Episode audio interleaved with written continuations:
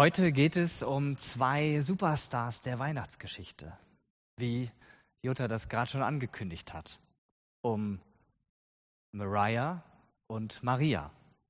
Zwei Marias, die beide ihren weltweiten Fanclub haben und die die Weihnachtszeit, wie wir sie heute kennen und lieben, maßgeblich mit prägen. In Castingshows gibt es so einen goldenen Stern, wo sich die Teilnehmer erstmal vorstellen müssen, um ähm, ihr Talent dann darzubieten. Und genauso einen Stern haben wir heute auch hier und ich stelle mich da mal drauf und beginnen wir mit der ersten Vorstellung von Mariah Carey. Mariah Carey ist ja wahrscheinlich die bekannteste und die berühmteste Sängerin, die es überhaupt gibt. Sie hat eine sagenhafte Karriere hingelegt und sie ist mit einem Stimmumfang von fünf Oktaven einfach ganz besonders begabt. Sie hat 19 Nummer 1 Hits in den USA hingelegt. Sie hat fünf Grammys bekommen und ist für diverse Titel nominiert worden.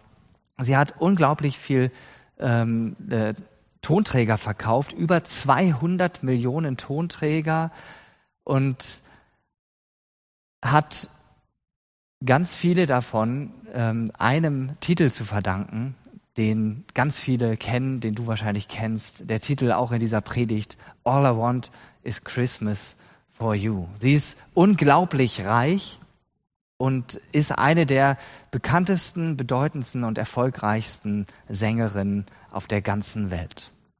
Und vermutlich hast du jetzt diese Liedzeile vielleicht sogar im Ohr.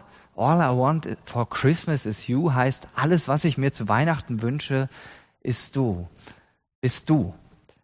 All I want for Christmas is you. Den Rest gibt später, zumindest in Ausschnitten. Das war die eine Maria, Mariah Carey. Ich stelle euch die andere auch noch vor. Der Weg der anderen Maria, der verläuft ganz anders. Sie hätte nie gedacht, dass sie einmal so sehr in den Fokus der Menschheit rücken würde. Und dass sie, ihr könnt hier ein Bild auf dem, ein Bild sehen, ähm, dass sie in der ja, sei es die Kunstgeschichte, Musikgeschichte, durch die ganzen Künste hindurch wird diese Maria, die Mutter Jesu, verehrt. Seit zwei Jahrtausenden. Ein, ein phänomenalen Aufstieg, den sie gemacht hat. Ein 14-jähriges Mädchen, die das nie gedacht hätte, dass ihr so etwas passiert. Ihre Lebensgeschichte beginnt völlig unspektakulär. Niemand hätte das wohl gedacht, dass sie so berühmt würde. Sie wuchs in ärmlichen Verhältnissen auf und sie war sehr jung, wie schon gesagt, 14 Jahre, als sich ihr Leben völlig veränderte. Im Alter von 14 Jahren heirateten in der Regel jüdische Mädchen. Und da hatte sie ein besonderes Erlebnis. Und durch ihr bemerkenswertes Vertrauen in Gott und sein Versprechen wurde die unbedeutende Magd, wie sie sich selber in Lukas 1, Vers 48a nennt, wurde sie Teil eines großen göttlichen Rettungsplans. Wie kam es, dass Maria diesen Bekanntheitsgrad erhielt, obwohl sie gar keine besonderen Voraussetzungen hatte? Schauen wir uns ihre Geschichte etwas näher an. Und alles begann damit, dass ein Engel ihr etwas angekündigt hatte, wie wir das auch an vielen anderen Stellen in der Weihnachtsgeschichte lesen, was durch Engel verkündigt wird. Schauen wir uns die Weihnachtsgeschichte ein wenig an. Lukas 1. Da erklärte ihr der Engel, Hab keine Angst, Maria, denn du hast Gnade bei Gott gefunden. Du wirst schwanger werden und einen Sohn zur Welt bringen den du Jesus nennen sollst. Er wird groß sein und Sohn des Allerhöchsten genannt werden. Gott der Herr wird ihn auf den Thron seines Vaters David setzen. Er wird für immer über Israel herrschen und sein Reich wird niemals untergehen. Maria fragte den Engel, aber wie kann ich denn ein Kind bekommen? Ich bin noch Jungfrau. Der Engel antwortete, der Heilige Geist wird dich überschatten und die Macht des Allerhöchsten wird über dich kommen. Deshalb wird das Kind, das du gebären wirst, heilig und Sohn Gottes genannt werden. Wow, was für eine Ankündigung. Ich stelle mir das so vor, dass dieses 14-jährige Mädchen ganz schön perplex war, als sie hörte, übernatürlich einen Sohn zur Welt bekommen, der soll auch noch der Retter der Welt sein? Uns geht das ja heute so leicht von den Lippen. Wir können das so im Bibeltext lesen. Okay, Engel, wenn du sagst, wenn du das so sagst, dann soll das so sein. Aber ich kann mir vorstellen, dass in ihrem Herzen und in ihren Gedanken, dass die total verrückt gespielt haben, dass sie total durcheinander gewühlt worden sind. Ich kann mir auch vorstellen, dass sie Zweifel hatte. Was Hilfe? Ich soll so etwas Großes bewerkstelligen? Nie im Leben. Ich krieg das doch gar nicht hin. Aber hier ihre Antwort. Ich bin die Dienerin des Herrn und beuge mich seinem Willen. Möge alles, was du gesagt hast, wahr werden und an mir geschehen. Darauf verließ sie der Engel. Ich frage mich, was für einen Glauben muss diese junge, dieses junge jüdische Mädchen gehabt haben? Was für ein mutiges Herz hatte sie, dass sie sich ganz auf dieses Vorhaben des Himmels eingelassen hat. Maria ging mit dieser Entscheidung ein unglaubliches Risiko ein. Eine junge, unverheiratete Frau, die schwanger wurde, die befand sich in der damaligen Zeit in einer katastrophalen Situation. Würde ihr Verlobter Josef sie jetzt noch verlassen, trotz des Kindes, sie nicht heiraten, dann würde sie wahrscheinlich für den Rest ihres Lebens unverheiratet bleiben. Würde ihr eigener Vater sie dann noch verstoßen, dann wäre sie gezwungen, ihren Lebensunterhalt entweder durch Betteln oder durch Prostitution aufzubringen. Und wenn sie dann noch sagen würde, dass sie vom Heiligen Geist schwanger geworden ist, würden sie alle für völlig verrückt halten. Sie war also in einer wirklich herausfordernden Lage. Sie musste entscheiden, lasse ich mich auf dieses ja, diese Ansage des Himmels ein, auf diese Ankündigung des Engels oder nicht? Maria tat es. Allen Umständen zum Trotz war sie bereit, Gott vollständig zu vertrauen. Sie war bereit, den Worten des Engels zu glauben, dass sie so eintreffen, wie er es gesagt hatte. Und sie ging damit ein richtig großes Risiko ein. Menschlich gesehen unter unmöglichen Bedingungen ein Kind auf die Welt zu bringen und damit Gottes Rettungsplan für die Menschheit Wirklichkeit werden zu lassen. Was können wir von Marias Geschichte lernen? Maria war bei Gottes Vorhaben kein passives Objekt des ganzen Geschehens. Nein, sie entschied selbst, sich auf Gottes Plan einzulassen. Sie kannte Gott und sie vertraute ihm. Und drittens, sie wusste, dass er Unmögliches möglich machen kann. Gott zwingt uns seinen Segen nicht auf. Er zwingt uns seine Pläne nicht auf. Wir dürfen selbst entscheiden, ob wir Teil seines Plans sein wollen oder nicht. Du darfst selbst entscheiden, ob du Teil seines Plans sein willst oder nicht. Maria hätte sich gegen Gottes Plan entscheiden können. Dann hätte Gott mit Sicherheit eine andere Maria gefunden, die bereit gewesen wäre, um seine Verheißung zu erfüllen. Reinhard Bonke hat während seines Lebens sehr, sehr viele Jahre in Afrika verbracht. Und er hat in Afrika ganz, ganz vielen Menschen, Millionen Menschen von Jesus erzählt. Und er durfte dazu beitragen, dass sie Jesus kennenlernen konnten. Und in seiner Biografie ist zu lesen, dass er Gott einmal gefragt hat, Gott, warum hast du mich eigentlich für deinen Plan in Afrika ausgesucht? Und die Antwort, die er von Gott vernommen hat, die war verblüffend. Er hat wahrgenommen, du warst nicht meine erste Wahl. Zwei andere vor dir haben sich nicht darauf eingelassen. Gott beruft Menschen und Menschen können sich weigern, Gottes Berufung anzunehmen. Das müssen nicht immer die großen ähm, Berufungsgeschichten sein. Es können die ganz normalen Dinge in deinem und meinem Alltag sein, bei denen Gott uns für seine Pläne gebrauchen möchte. Da ist vielleicht ein alter und kranker Nachbar, der sich darüber freut, wenn du mal bei ihm klingelst und du ihm ein paar Minuten deiner Zeit und dein Ohr schenkst, ihm zuhörst. Natürlich mit Abstand. Oder die Familie, die in deiner Nachbarschaft lebt und die einen schweren Schicksalsschlag erlebt hat und du einfach ohne viele Worte zu machen ihr zur Seite stehst mit Rat und Tat. Oder dein Arbeitskollege, dem jetzt im Zuge dieser Pandemie gekündigt worden ist und du merkst, wie ihm dieser Jobverlust den Boden unter den Füßen wegreißt. Und du nimmst seine Situation wahr und du bietest ihm an, ihm zu helfen, einen neuen Job zu suchen.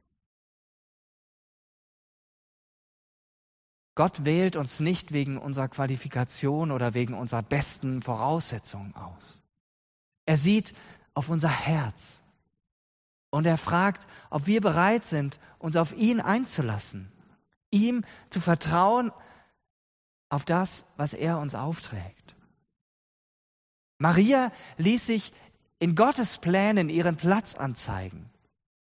Nicht sie hat Gott in ihre Pläne integriert. Maria wurde zu einer Ikone, weil sie ihrem Gott vertraut hat der ihr scheinbar etwas Unmögliches aufgetragen hatte. Wie würden wir, wie würdest du mit so etwas umgehen, wenn aus heiterem Himmel Gott dich ansprechen würde und dich mit einer menschlich unmöglichen Aufgabe betrauen würde und du im wahrsten Sinne des Wortes wie die Jungfrau zum Kinde kommen würdest? Und schon vielleicht hast du den Eindruck, dass du mit deinen Fähigkeiten, mit deinen Begabungen, mit deinem Wissen für so eine Aufgabe bei Gott überhaupt nicht in Frage kommen würdest. Schon gar nicht für so eine riesige Aufgabe, wie Maria sie bekommen hat. Klar, wir sind nicht alle dazu bestimmt, den Retter der Menschheit auf die Welt zu bringen. Da bin ich als Mann ohnehin schon raus aus dieser Nummer. Aber Gott will dich und mich gebrauchen, dass wir dort, wo wir leben, in unserer täglichen Lebenswelt kleine Weltveränderer sind. Du kannst ein Weltveränderer sein.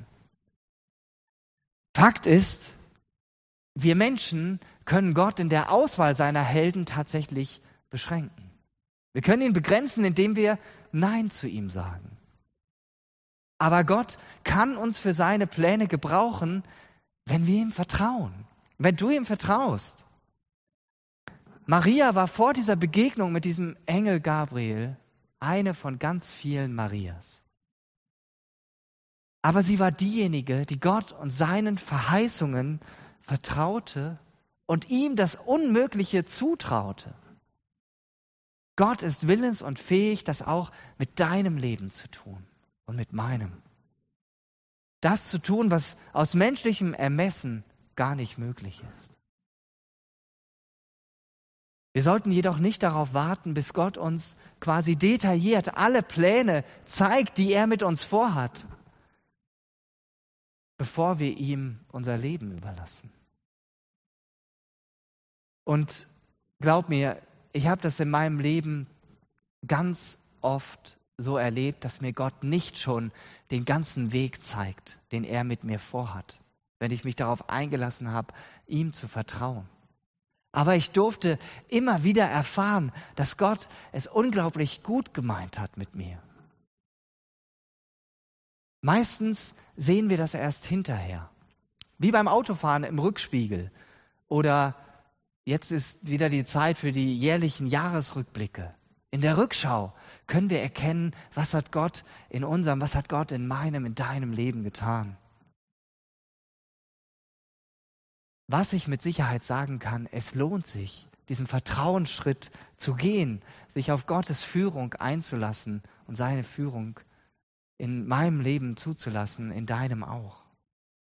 Von unserer Seite braucht es dieses Vertrauen, dass wir ihm unser Leben anvertrauen.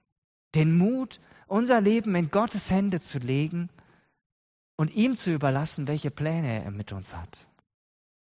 Und vielleicht erleben wir dann tatsächlich in unserem Leben Dinge, die wir vorher nie für möglich gehalten hätten.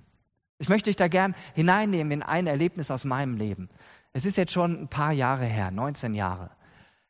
Ähm, und man sieht es mir vielleicht nicht an, aber in, gestern in einem Monat werde ich tatsächlich schon 40. Die Haare werden lichter, ja, also mehr werden sie bestimmt nicht. Ähm, als ich zehn Jahre alt war, war ich das erste Mal auf einem Zeltlager, einem Sommerlager. Und das hat mich die nächsten Jahre äh, begleitet. Jedes Jahr fuhr ich wieder auf dieses Zeltlager und ich war total begeistert. Feuer und Flamme. Ich habe euch hier mal so ein Bild mitgebracht, wie schön das aussehen kann, wenn man bei so einem Zeltlager ist. Und ich habe da viele Jahre mitgearbeitet. Ähm, mit 18 wurde ich Gruppenleiter, das habe ich dann drei Jahre gemacht. Und dann hatte ich die Idee, mit meiner Gemeinde vor Ort ein kleines Sommerlager selber zu starten. Ich bin sonst immer weit weggefahren und wollte es gerne vor Ort machen. Und ich habe dann ähm, jemanden in einer anderen Gemeinde angesprochen, bei uns in der Nähe, die schon seit etlichen Jahren solche Sommerlager durchführten und wollte da Material ausleihen, Zelte und Kochtöpfe und Werkzeug und was man nicht alles braucht, um so ein Zeltlager durchführen zu können. Und im Austausch mit diesem ähm, ja, Verantwortlichen aus der Nachbargemeinde stellte sich dann heraus, äh, dass es ein Problem gab. Er sagte nämlich, für unser Sommerlager nächstes Jahr haben wir gar niemanden, der das leitet. Unsere Leitung ist uns weggebrochen. Und dann fragte der mich doch tatsächlich in diesem Gespräch, könntest du dir vorstellen, die Leitung zu übernehmen? Ich kannte weder das Team, was da bisher mitgearbeitet hatte, ich hatte zu der Gemeinde auch nur ganz losen Kontakt und so erwarte ich mir erstmal Bedenkzeit. Und ich habe drüber nachgedacht und ich habe ja gesagt. Und er hat gesagt, er würde mir zur Seite stehen in allen Fragen, dass ich da nicht allein bin. Ich selber hätte mir diese Aufgabe wahrscheinlich nicht zugetraut. Es blieben dann noch sieben Monate. Sieben Monate, um Mitarbeiter zu gewinnen, ein Leitungsteam aufzubauen, sich ein Thema zu überlegen, Werbung zu schalten, um die Teilnehmer für das Sommerlager zu begeistern, ähm, einen Lagerplatz zu finden, die Logistik aufzubauen, eine Küchenmannschaft zusammenzustellen, ein Programm zu erstellen, Theaterstücke ähm, ganz, ganz viel Dinge und das alles nebenher, neben der Ausbildung, die ich damals gemacht habe. Von mir aus hätte ich mir das wahrscheinlich nicht ausgesucht. Ich wollte klein anfangen. Aber ich habe erlebt, dass da jemand war, der Potenzial in mir gesehen hat und mir auch noch gesagt hat, ich unterstütze dich dabei. Auch wenn es mir manchmal dabei so ging. Ein Bild aus dem Jahr 2002 von diesem Sommerlager. Ich durfte erleben, wie Gott mich mit meinen jungen Jahren gebraucht hat, dass ganz viele Teens und Jugendliche, also äh, Teenager und Jungschaler, also Kinder im Alter von, von 10 bis 16 Jahren, eine richtig gute Zeit hatten. Über 200 Teen, äh, Teens und Jungschaler konnten in dieser Zeit eine richtig gute Zeit haben. Sie haben viel von Jesus gehört und einige von ihnen haben Jesus kennengelernt in dieser Zeit. Hätte ich damals Nein gesagt, hätte ich diese wunderbaren Erfahrungen alle nicht gemacht. Und dann hätte ich nicht erlebt, wie Gott aus dem wenigen, was ich damals an Möglichkeiten hatte, ganz, ganz viel gemacht hat. Erst seit knapp 16 Monaten bin ich hier in dieser Gemeinde. Und auch hier in der Gemeinde erlebe ich es, Immer wieder. Es bringen sich so viele Mitarbeiter ehrenamtlich ein. Und das ist so großartig.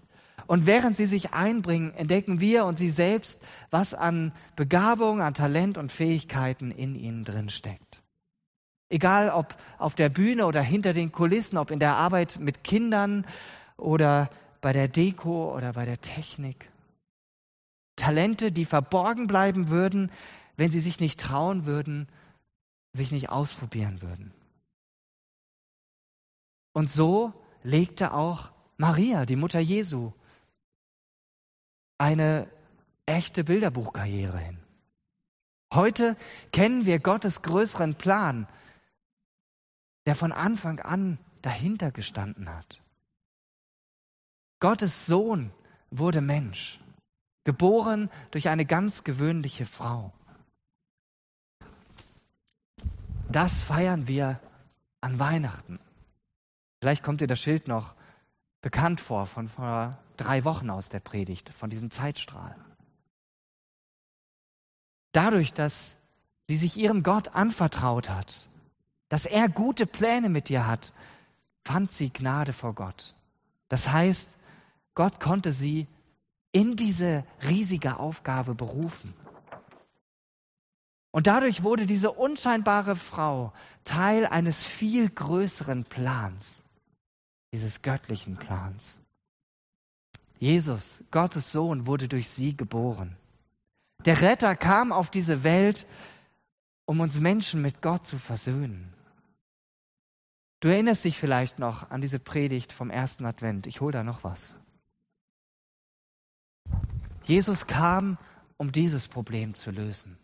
Das Problem mit dem Fall, mit dem Sündenfall. Jesus kam, um den ursprünglichen Zustand dieser gefallenen Welt wiederherzustellen, die Schönheit der Schöpfung wieder hervorzubringen. Und Gottes Pläne wurden real durch ein ganz einfaches, unscheinbares Mädchen. Ist das nicht gigantisch? Mich berührt das. Ein circa 14-jähriges Mädchen wird zu einem der bedeutendsten Menschen, die je auf diesem Planeten gelebt haben, nur weil sie bereit war, Ja zu sagen zu Gottes Plänen. Da kommt mir, kriege ich eine Gänsehaut. Das ist total gigantisch. Anders als bei Mariah Carey, da waren es nicht Marias Schönheit, Talent, ihre Fähigkeiten. Ich weiß nichts über den Stimmumfang von der Mutter Jesu, was sie berühmt machten und weshalb sie von so vielen Menschen verehrt wird. Gott konnte sie nicht wegen ihrer Fähigkeiten berufen, sondern wegen ihres Herzens, wegen ihrer Hingabe und wegen ihres Vertrauens. Und ebenso wie Maria möchte Gott auch uns berufen. Er will dich berufen. Er möchte durch und mit uns seine Pläne auf dieser Welt Wirklichkeit werden lassen. Und wie gesagt, es geht nicht darum, dass Gott dir und mir helfen soll, damit unsere Pläne mit unserem Leben, was wir alles uns so denken und erträumen, dass die Wirklichkeit werden. Gott möchte seine guten Pläne, seine sehr guten Pläne, so wie er am Anfang der Schöpfung zu uns sehr gut gesagt hat, möchte er umsetzen. Und uns in seine viel größere Geschichte mit einbinden. Und dafür sucht er Menschen, die bereit sind, seinen Willen zu tun und sich ihm zur Verfügung zu stellen. Bist du bereit, diesem Gott dein Herz zu schenken? Bist du bereit, diesem Gott dein Herz zu schenken? Ihm zu vertrauen, dass er es gut mit dir meint?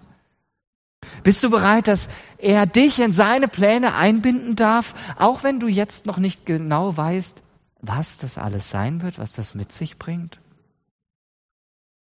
Darf er durch dich Leben, Hoffnung und Rettung in das Leben anderer Menschen hineinbringen? Bist du dabei, wenn er dir eine Aufgabe anvertraut, egal wie viel Talent du hast und wie viel du dir selber zutraust?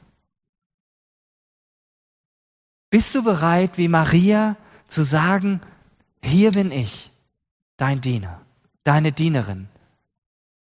Möge das, was du gesagt hast, wahr werden. Alles, was Gott möchte, ist dein Herz und dass du ihm vertraust.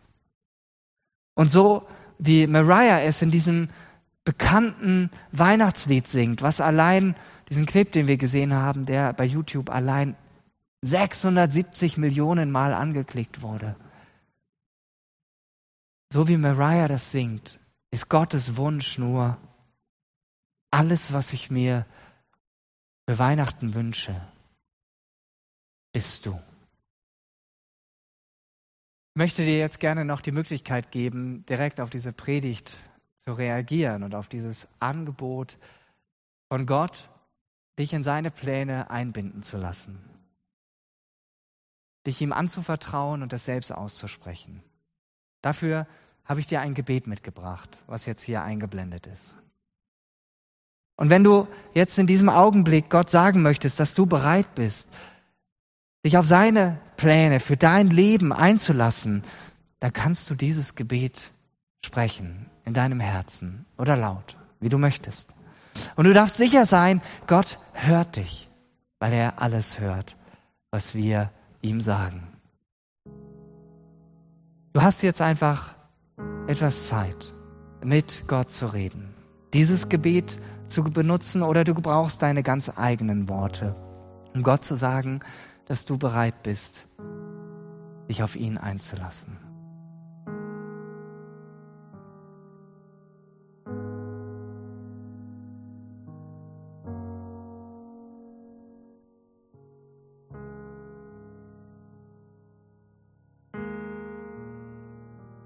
Lieber Gott, ich danke dir, dass du mir Orientierung für mein Leben gibst. Danke, dass du Freude in meinem Leben ausbreiten möchtest durch deine Geschenke. Danke, dass du Trost und Beistand bist, wann immer ich es brauche. Danke, dass du Frieden für mein Herz hast. Danke, dass ich jeden Tag neu an dich glauben darf und du mir sagst, fürchte dich nicht. Danke, dass mein Leben eine Bestimmung hat und ich mit dir dieses Leben leben darf. Bin bereit für mehr von dir. Amen.